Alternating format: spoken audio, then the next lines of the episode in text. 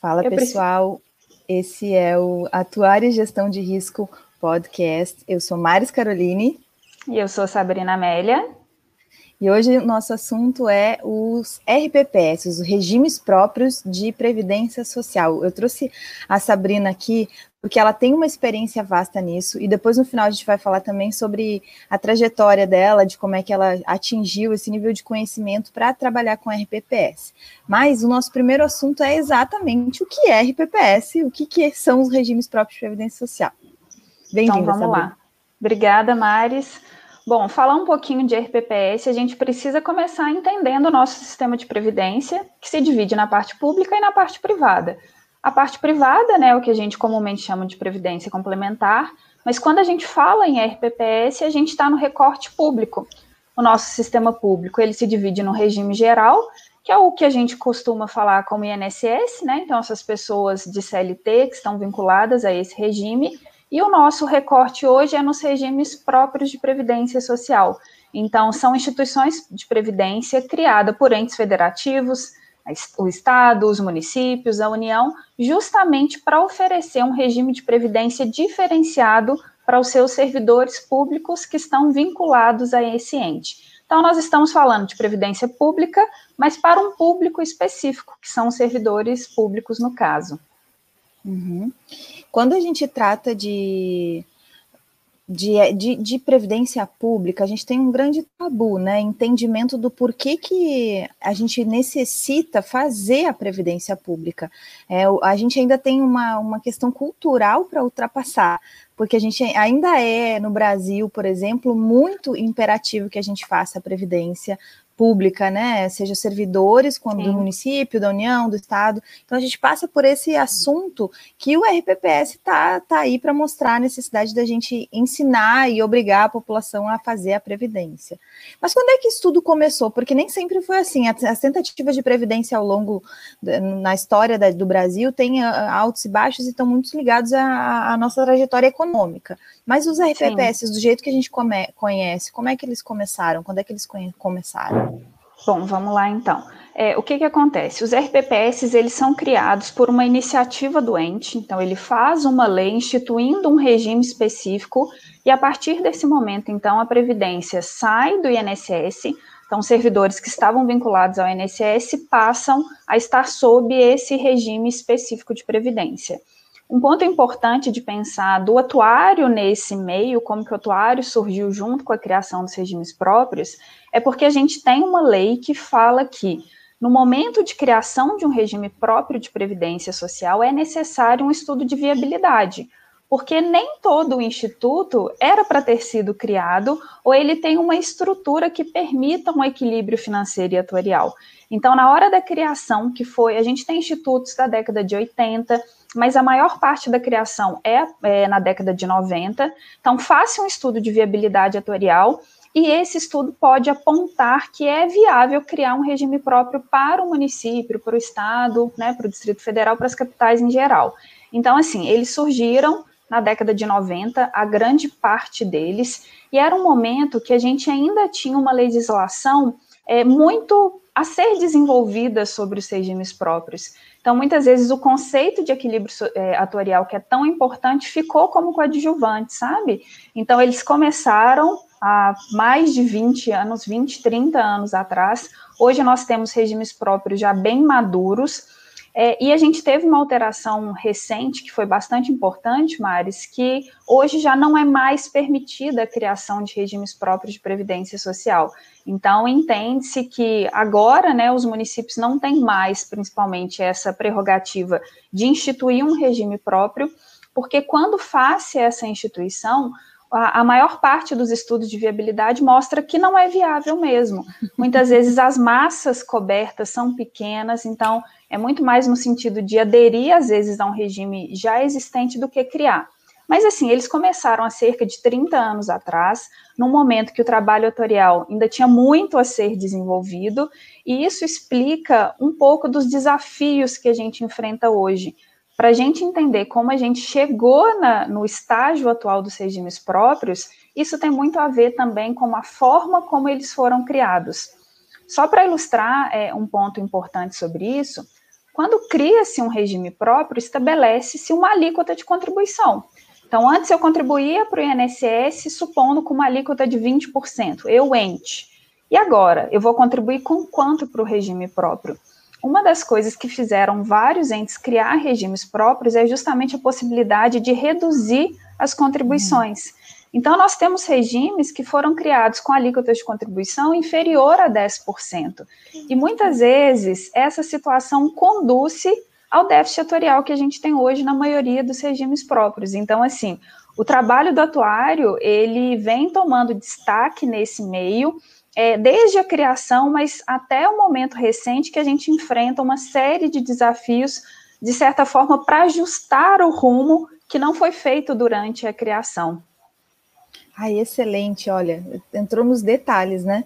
Quando o um município tem que fazer essa, essa decisão de criar o RPPS, em geral ele faz pró-finanças daquela Sim. gestão política, né? Sim. Então, diz assim, ó, eu preciso de caixa para atender as outras demandas políticas que eu tenho. Uma das formas é liberar um percentual que eu ia contribuir para o INSS e formar o fundo né? O, abriu o RPPS, e aí ele abre o RPPS com uma alíquota menor e Sim. libera dinheiro dele na, na, na, durante aquele, aquela gestão política né, de quatro anos dentro do município.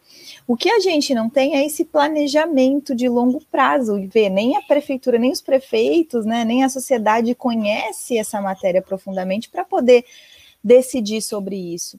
E quando a gente fala em equilíbrio atuarial, é legal a gente exemplificar, porque a gente pode ter várias pessoas ouvindo aqui que não ou não ou não conhecem de fato Sim. a matéria, ou eventualmente a gente até tem dificuldade de, de explicar o que, que é o equilíbrio uhum. atuarial, viabilidade atuarial.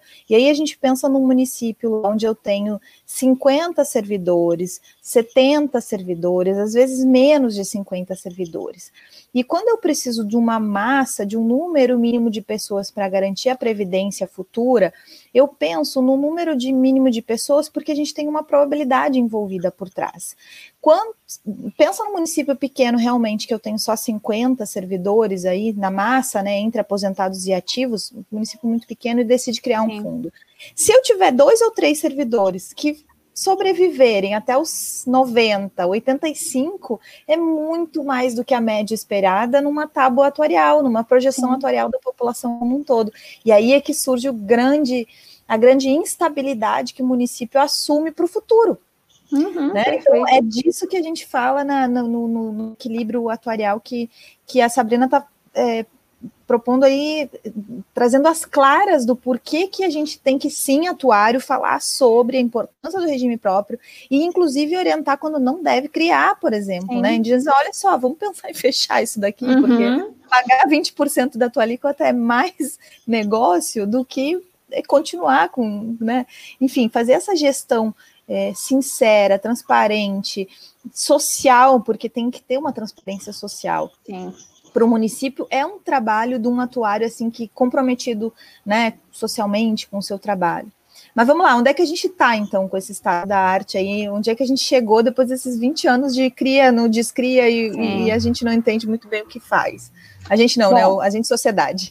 Sim, sim. É, então, o que nos traz ao momento de hoje é um contexto que foi construído. Então, é, a motivação para a criação dos regimes próprios, muitas vezes, como você falou, foi o ponto de economia mesmo. Então, eu vou ter um caixa maior porque eu tenho a possibilidade de praticar uma alíquota menor de contribuição.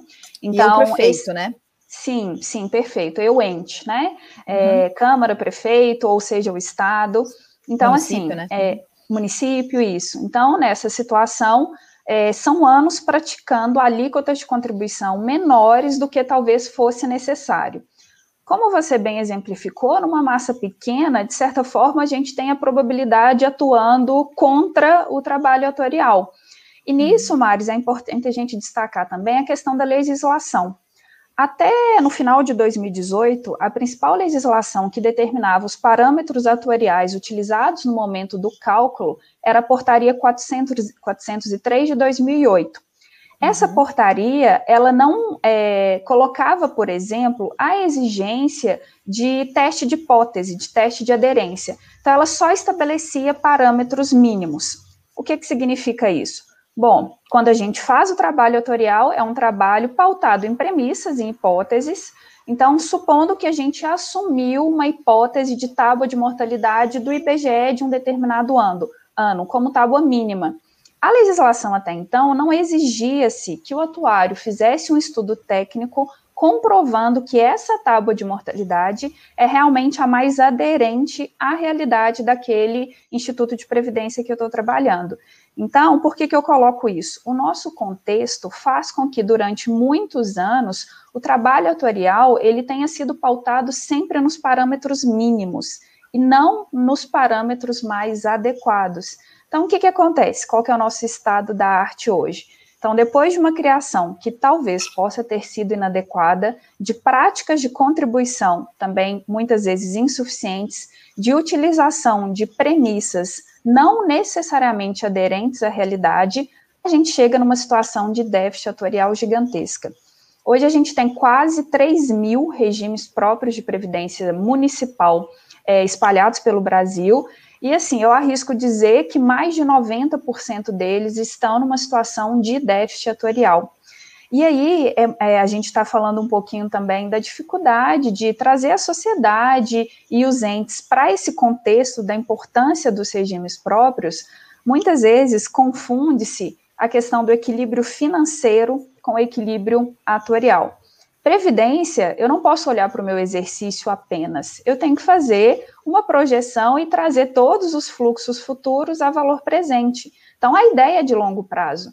Então, o equilíbrio ou o déficit atuarial vem justamente porque não necessariamente hoje os municípios não conseguirão pagar as suas aposentadorias, pensões e benefícios. Mas ao longo prazo, a gente vê uma insuficiência atuarial muito grande. Então, onde que a gente está? A gente está numa situação que imputa desafios gigantescos para todos os envolvidos na gestão de um regime é, de previdência, nós atuários, o IBA, é, a, quem legisla, o, o ente, quem é a unidade gestora, todos envolvidos nesse processo.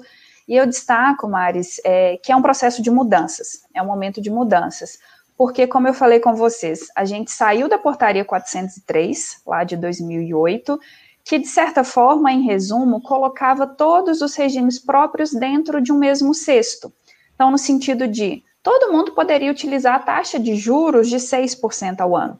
Todo mundo poderia utilizar um crescimento salarial mínimo de 1% ao ano. Mas com a portaria 464 de 2018, que veio para substituir essa 403, a perspectiva é que o nosso estado da arte melhore, porque ela vem tratar que cada município tem que olhar para as suas especificidades. Eu não posso tratar o município de Belo Horizonte, capital aqui de Minas, da mesma forma que eu trato o município de Florestal, que fica aqui no interior de Minas e tem menos de 5 mil habitantes, sabe?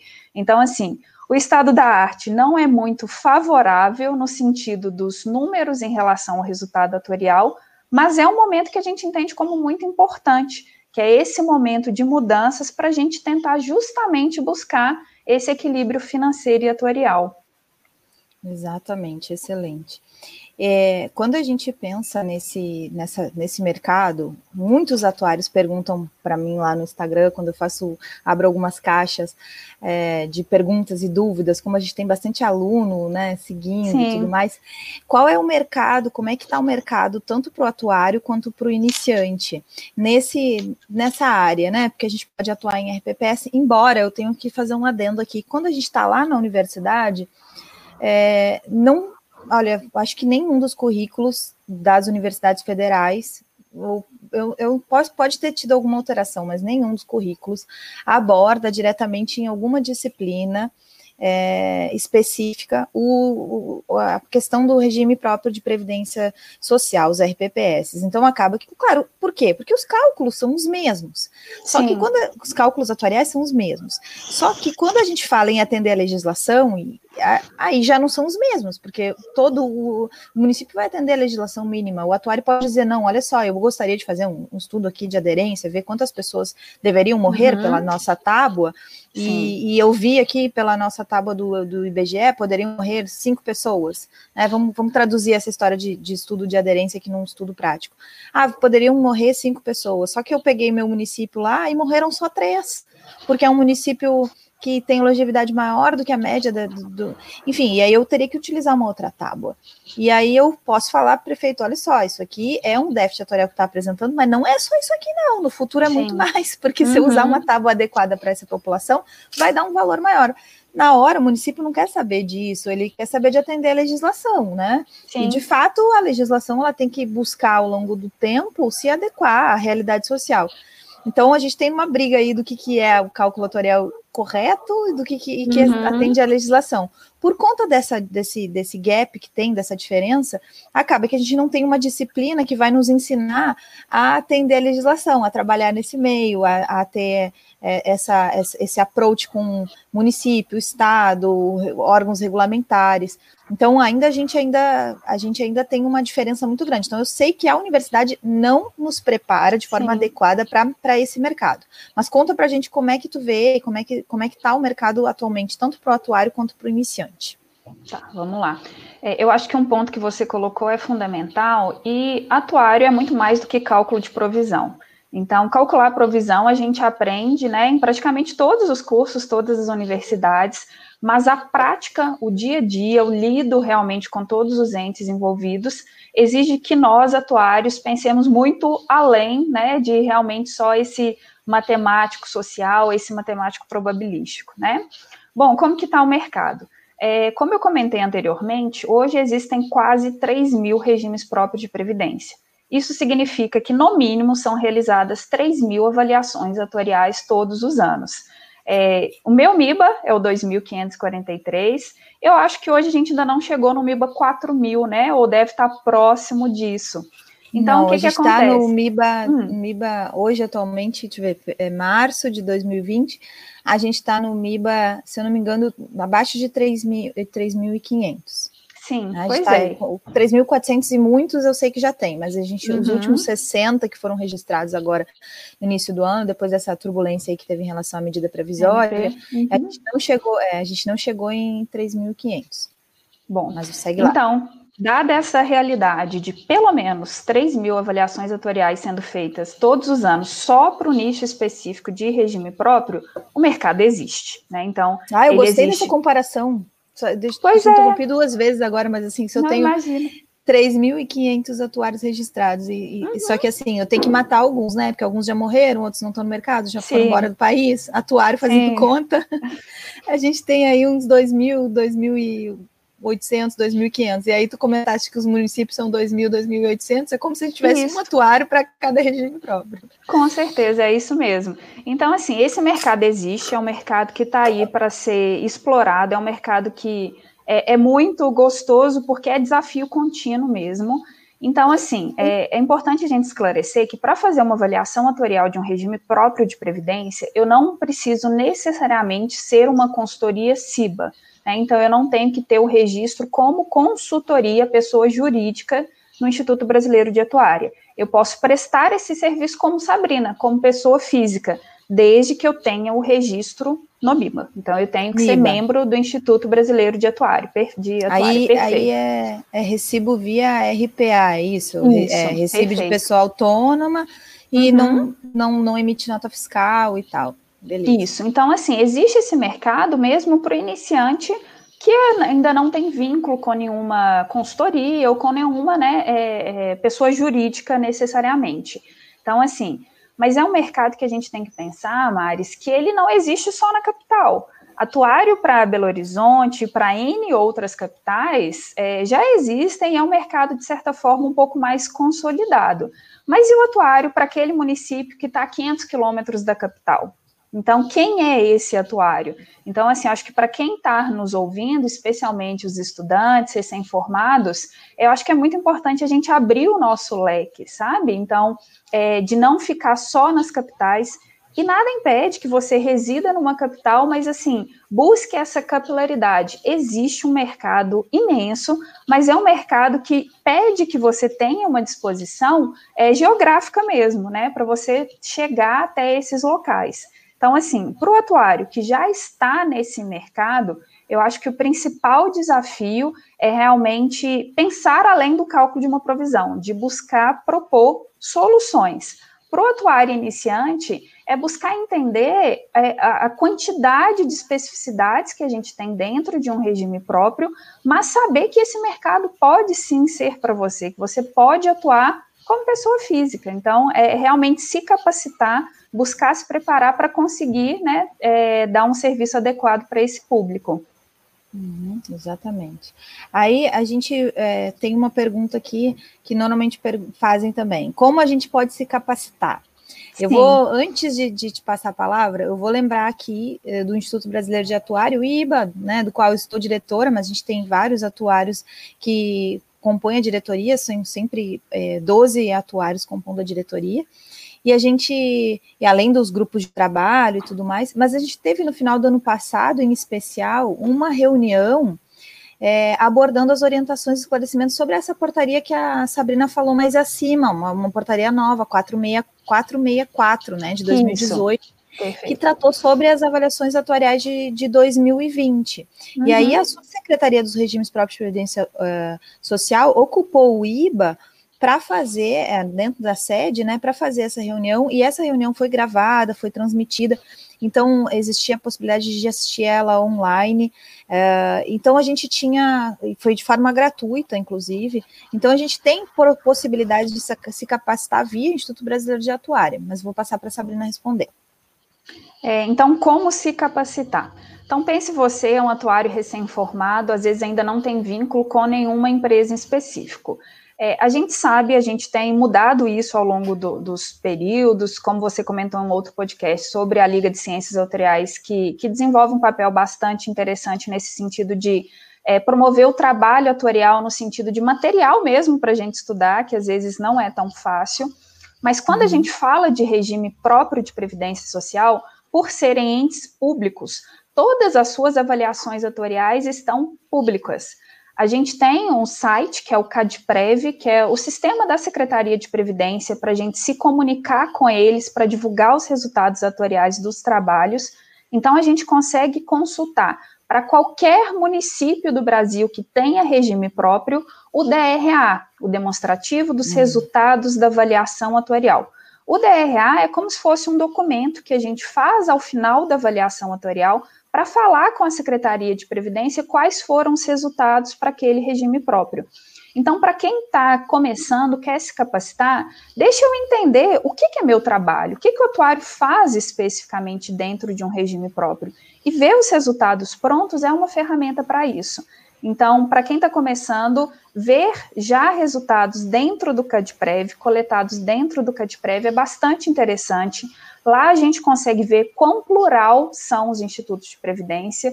Então, eu recomendo a vocês: olha, deixa eu ver da capital do meu estado e de um município que eu sei que é menor, deixa eu comparar como que está funcionando nesses dois institutos de previdência.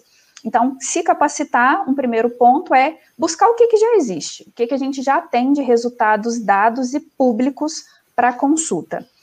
Eu acho que a gente é importante também para quem está se capacitando ficar sempre atento a essas reuniões, a essas discussões públicas que acontecem, especialmente as promovidas pelo Instituto Brasileiro de Atuário.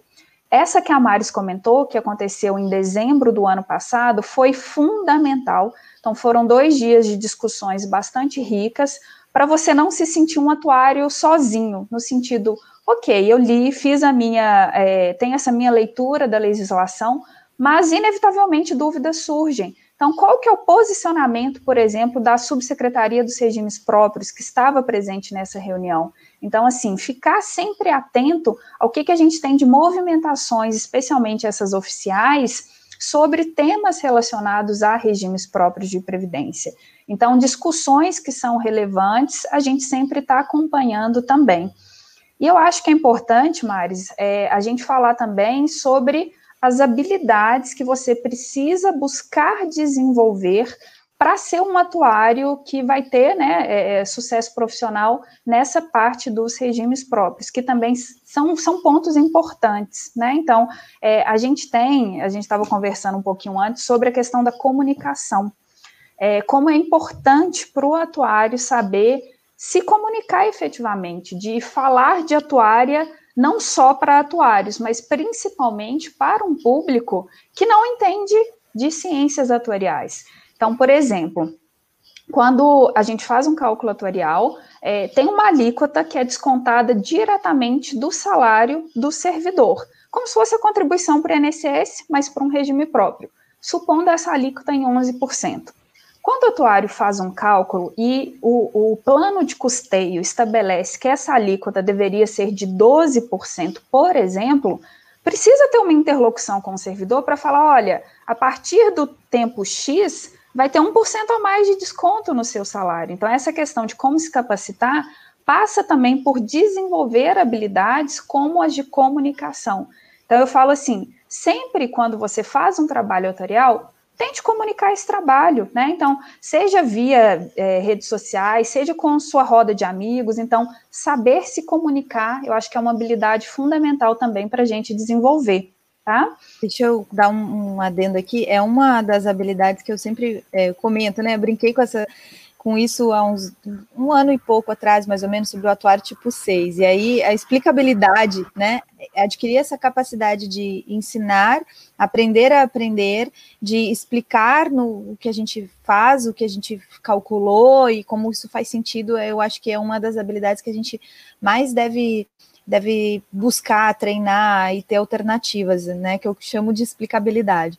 Mas Sim. nos próximos ao vivos que a gente tem agendado aqui, é, eu acho que, se eu não me engano, está para o dia 6 de março, eu não divulguei ainda, mas aí quem está ouvindo aqui já está já tá ciente.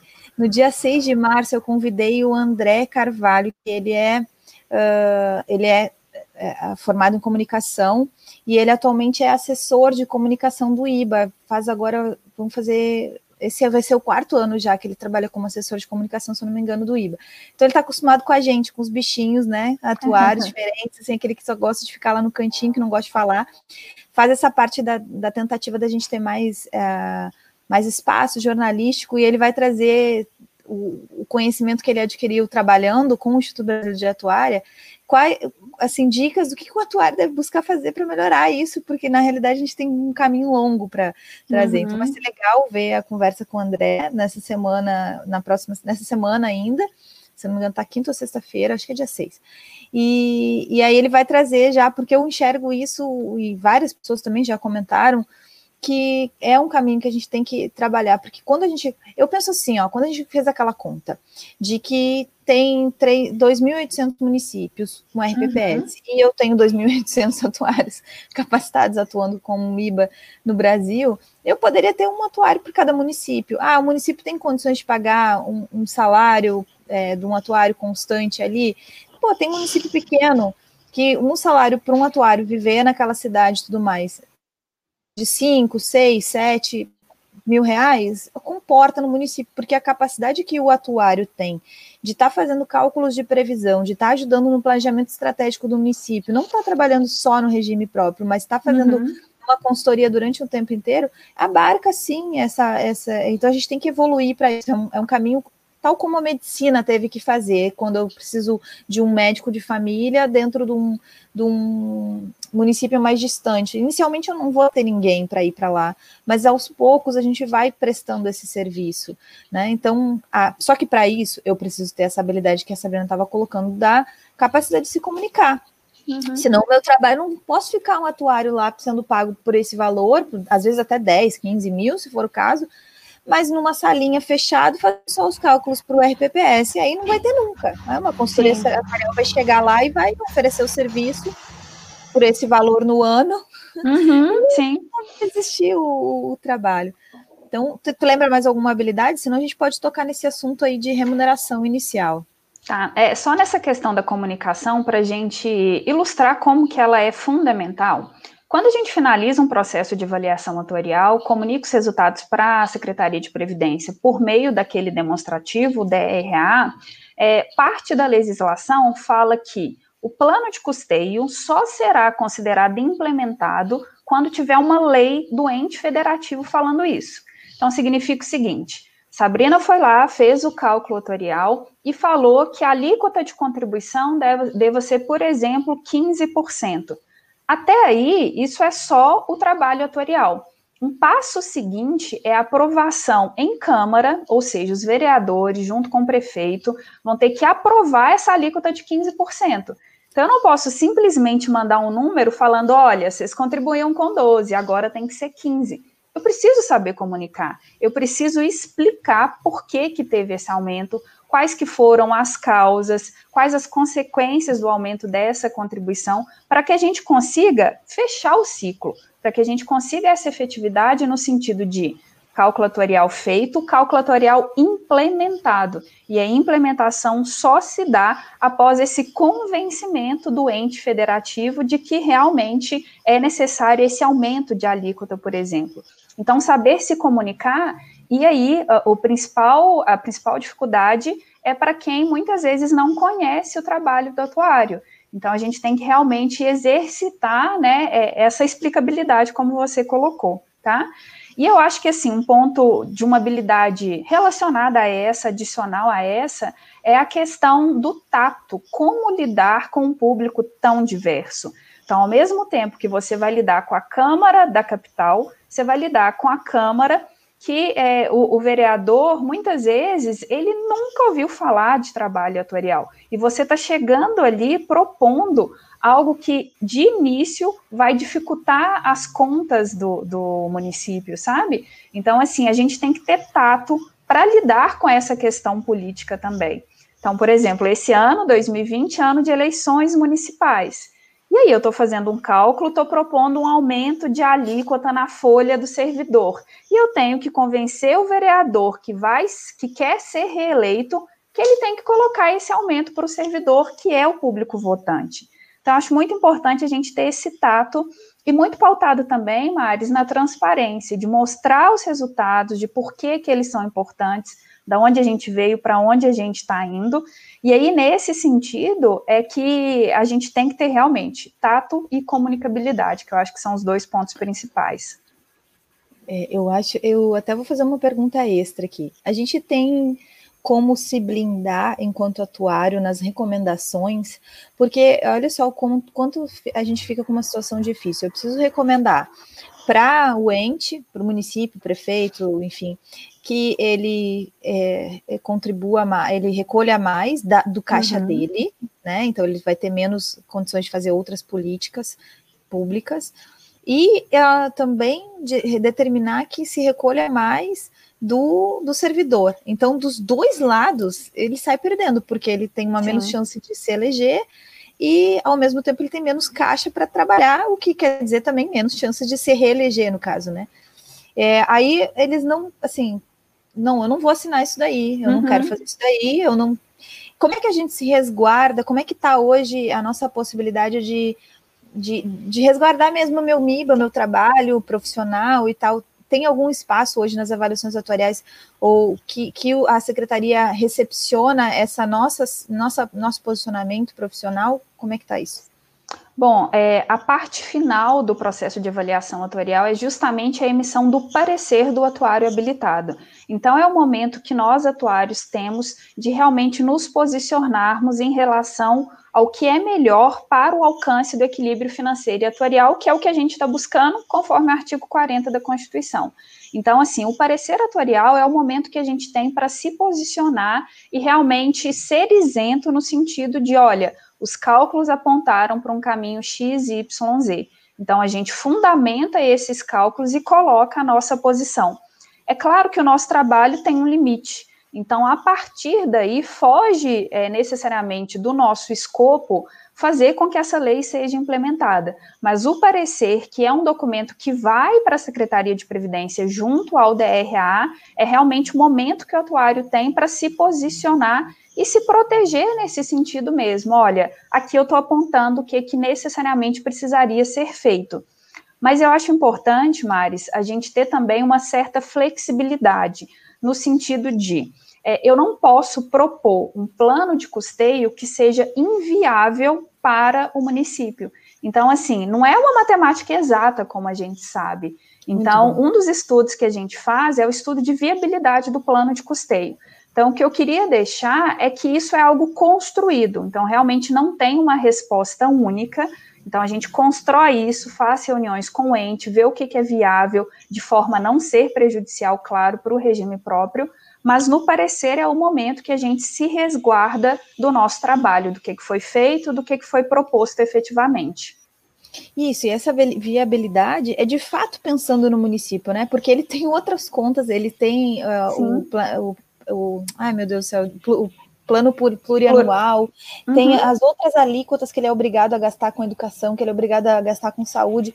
Então, assim, é, não é viabilidade de o que eu quero, é viabilidade Sim. de como é que eu cumpro isso em lei e como é que eu deixo o município continuar funcionando, né? E Sim. atendendo às outras legislações. Então, excelente.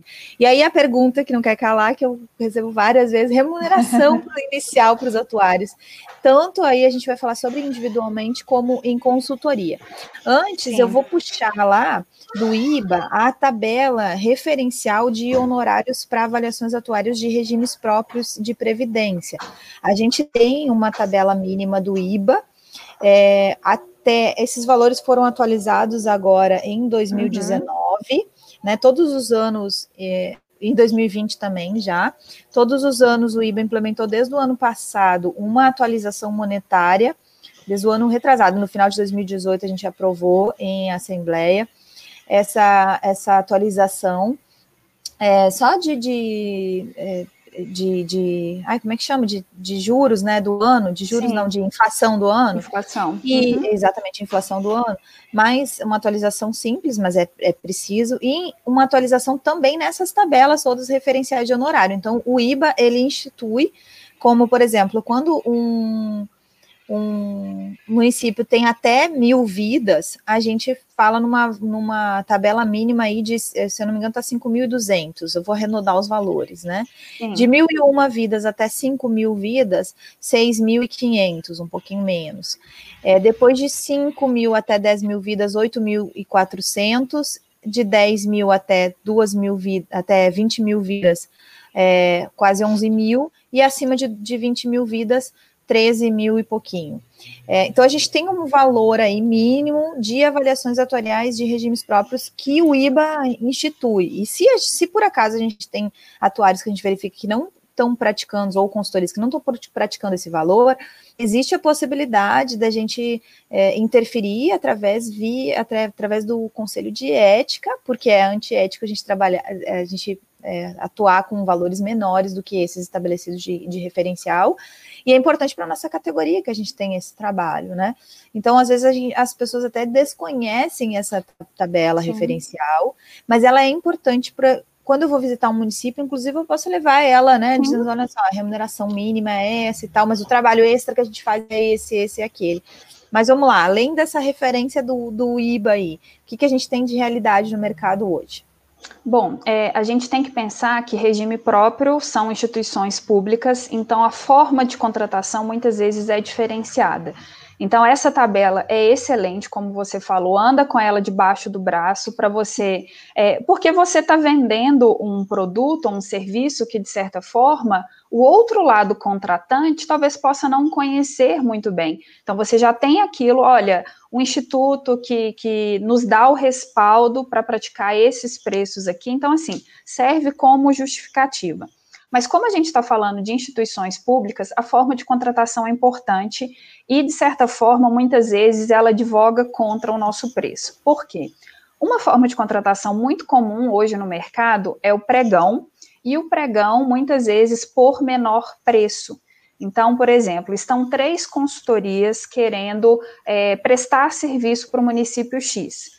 Elas montam os seus preços conforme N fatores, inclusive conforme a tabela mínima, mas como a contratação final é um pregão em que tem a possibilidade de uma consultoria, conforme N regras do editais, ir abaixando o seu preço, muitas vezes isso é prejudicial para o valor final que o serviço vai ser efetivamente prestado.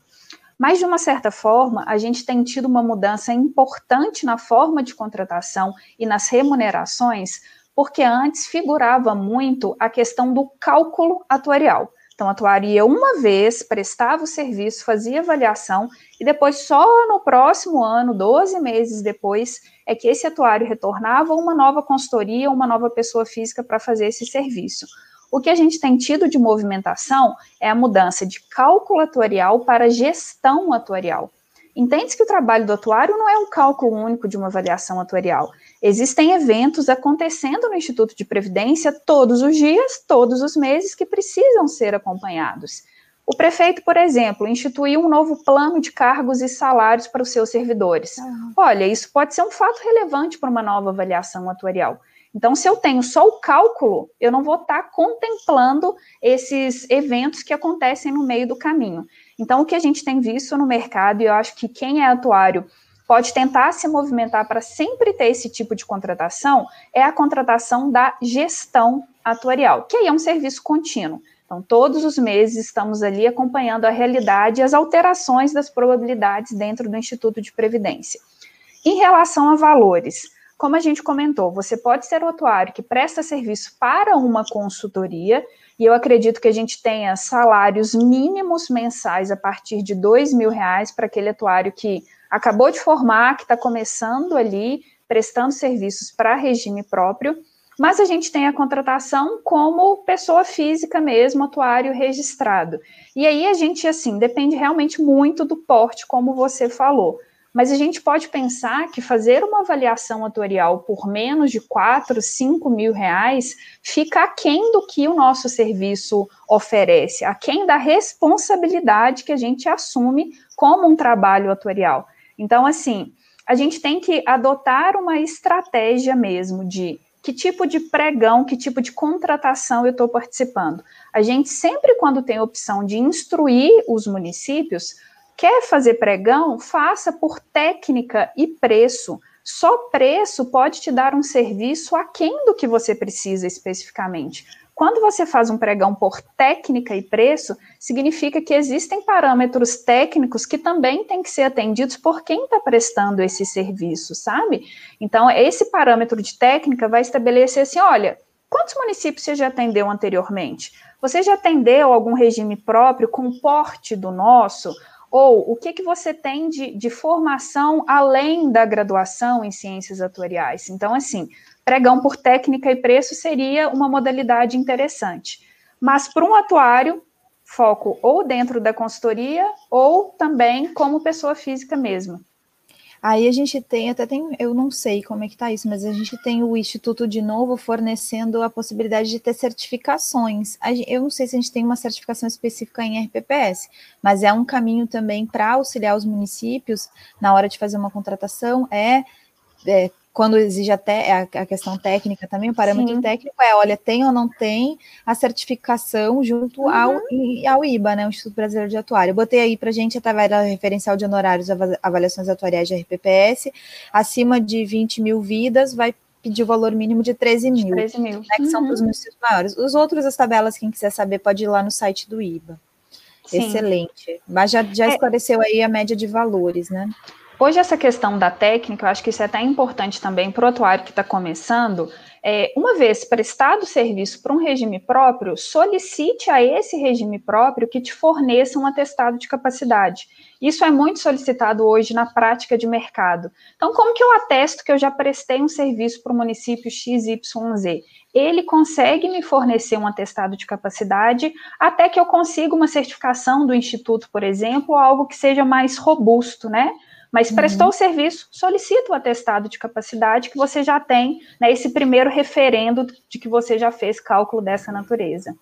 Então, uma dica aqui para quem está ouvindo e quem é iniciante é fazer isso, né? Solicitar Sim. o atestado atestado de capacidade. Vou botar aqui nos banners também para quem estiver assistindo a gente aqui no YouTube ou né, mais tarde, ou ouvindo a gente no, no podcast, é, pegar essa dica aqui especial. Beleza. Agora vamos falar de um assunto, mais alguma coisa nesse, nessa linha? Senão Não, acho que é isso mesmo. Da, da reforma da emenda constitucional 103, para a gente falar um pouquinho. Vai lá, Sabrina. Vamos lá. É, então, a gente teve né, a emenda constitucional 103 e ainda está tramitando o que a gente chama de PEC paralela dos municípios, mas a gente já teve duas alterações muito importantes para os regimes próprios de previdência, com a perspectiva de condução para o equilíbrio financeiro e atuarial. A principal dessas mudanças foi a majoração das alíquotas de contribuição. Então, como a gente comentou no comecinho da nossa conversa, quando se institui um regime próprio de previdência, escolhe-se, né, conforme a recomendação do atuário, a alíquota que vai ser praticada de contribuição. Então, nós temos ainda muitos municípios com alíquotas é, inferiores àquelas que muitas vezes seriam as mais adequadas. A reforma da Previdência, com a emenda constitucional 103, veio estabelecer uma alíquota mínima de 14% para todos os servidores, sendo que a alíquota do ente pode ser, no mínimo, igual e, no máximo, até o dobro desses 14%. Muitos institutos praticam alíquotas de 11%. Descontar de 11 para 14 todos os meses, durante toda uma vida laboral, tem um impacto muito grande na condução do equilíbrio financeiro atuarial. Então, a reforma da Previdência, ela vem, de certa forma, para dar um fôlego para os institutos de previdência, porque ela aumenta essa arrecadação. É claro que ela vem num momento, como a gente comentou, de ano eleitoral, mas os municípios eles têm o prazo de até 31 de julho desse ano para, no mínimo, ajustar as suas alíquotas para essa de 14%. Então, isso é uma movimentação que vai acontecer. E isso realmente aumenta a arrecadação né, e ajuda na condução do equilíbrio financeiro e atuarial. A Uma diferença outra... é que aumenta a arrecadação que vai para o fundo, né? Não aumenta Sim. a arrecadação do município, né? Quando...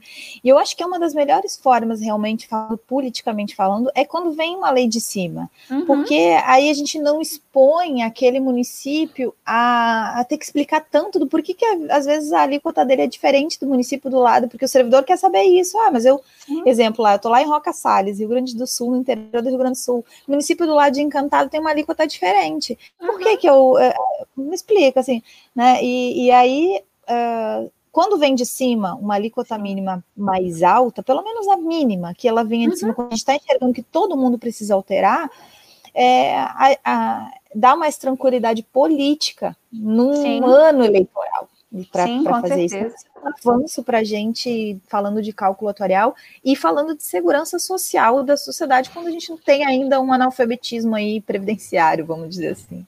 Sim, perfeito. É, e essa questão da alíquota mínima de 14% foi um ponto importante, e a gente tem também essa questão da uniformização dos benefícios.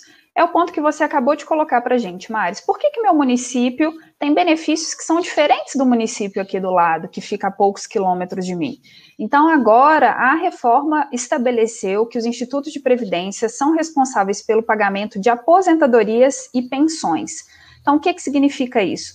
Muitos institutos de previdência eram responsáveis por arcar com benefícios como auxílio-doença, auxílio-reclusão, salário-maternidade e outros. Uma regra que a reforma trouxe é, é, é, fala que esses benefícios agora eles são de responsabilidade doente e não necessariamente do regime próprio. Então, isso, de certa forma, também traz essa segurança e, e entre aspas, esse conforto para os servidores de saber que o município ali do lado não tem regras mais vantajosas do que o meu município.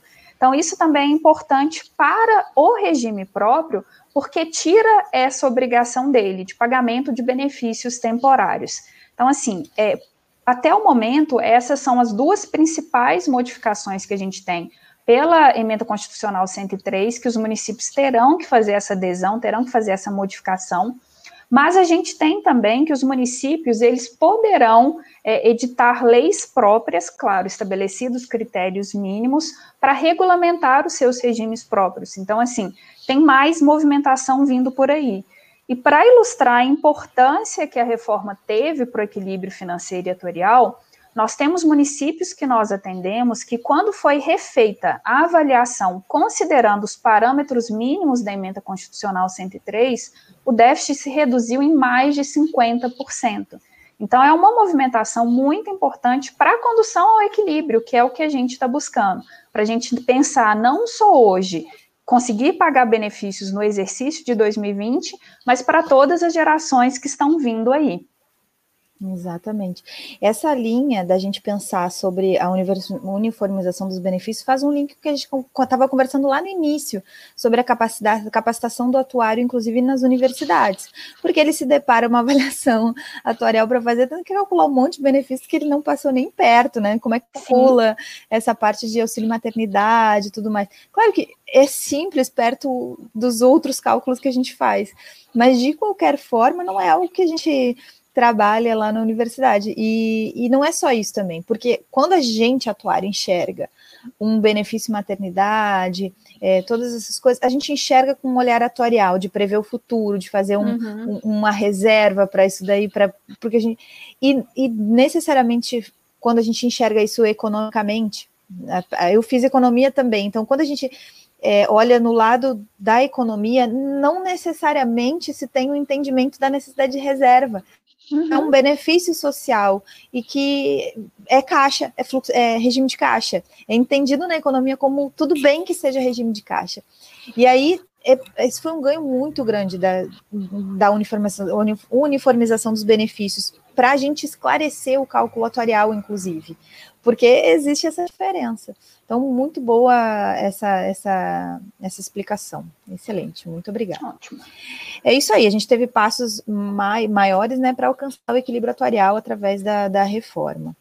É, é, Sabrina, me fala um pouquinho da tua formação, apresenta quem tu é, porque a gente deixa isso aqui para o final, mas apresenta um pouquinho de como é que tu chegou a, a, a, até, até o momento onde tu está. Fala Sim. da tua consultoria também, fala do, do teu Instagram, de tudo que tu quiser. Legal, vamos lá. É, a gente está falando muito de municípios. Eu vim de um município no interior de Minas de 5 mil habitantes. Então, imaginem a surpresa né, para os meus pais quando, olha, vou fazer atuária numa cidade que não existia nenhum banco, sabe? Então, eu vim do interior, fiz é, ciências atuariais na UFMG, aqui em Belo Horizonte, e passei 10 anos seguidos na UFMG. Então, dos 17 aos 27 eu estive dentro desse meio universitário, fiz da graduação ao doutorado em seguida na UFMG. Então, graduação em atuária, depois fiz mestrado e doutorado no departamento de administração na linha específica de finanças, mas sempre buscando relacionar o trabalho é, atuarial nos meus estudos, mesmo dentro da finanças. É, então, 10 anos de formação, e desde então eu tenho uma consultoria uma consultoria previdenciária e atuarial, que é a Live, é uma consultoria vinculada ao IBA, então nós somos o CIBA 159, e essa movimentação para a gente é muito importante. E também, não só educação previdenciária nos falta, como também educação financeira. Então, pensando nisso, eu criei um Instagram que acabou virando uma empresa, que é o mercado financeiro, que eu divulgo muito essa questão da educação financeira mesmo, de como a gente não aprende isso, né, nas escolas e na nossa rotina, mas como isso deve fazer parte da nossa vida. É, eu acho que, assim, Maris, um ponto que eu ressalto que foi muito importante para minha formação é sempre estar estudando, mas sempre também praticando. Então, apesar de ter feito né, mestrado e doutorado, que pode ainda ter uma conotação estritamente acadêmica, hoje eu atuo especificamente no mercado, é, e isso é, foi fundamental para mim, linkar essas duas coisas, sabe? O que, que eu estou vendo ali na teoria e aprendendo todas as bases que são fundamentais, mas como que funciona o mundo real especificamente. Então, acho que eu tenho, é, isso foi, foi um crescimento muito importante para mim, é, tem investido na educação nesse sentido, né, de teoria e de prática, e hoje eu atuo nessas duas frentes, como consultoria atuarial junto a regimes próprios de previdência e como mercado financeiro, que é uma segunda empresa de consultoria financeira, buscando promover essa questão da disseminação do conhecimento de educação financeira e de investimentos. Acho que é isso. Excelente. Eu te agradeço ter aceito o convite e toda a tua exposição aí para esclarecer. Eu tenho certeza que vai ajudar tanto pessoas que não são da área de atuariais, quanto estudantes ou atuários mesmo para contribuir e, se, e se, se motivarem também para fazer essa contribuição aí com o mundo atuarial, que a gente, de alguma forma, é carente ainda nisso. Obrigada. Esse foi o Atuária Gestão de Risco Podcast. Eu sou Maris Caroline. E eu sou a Sabrina Amélia. Até mais, pessoal. Obrigada. Tchau, tchau. Obrigada.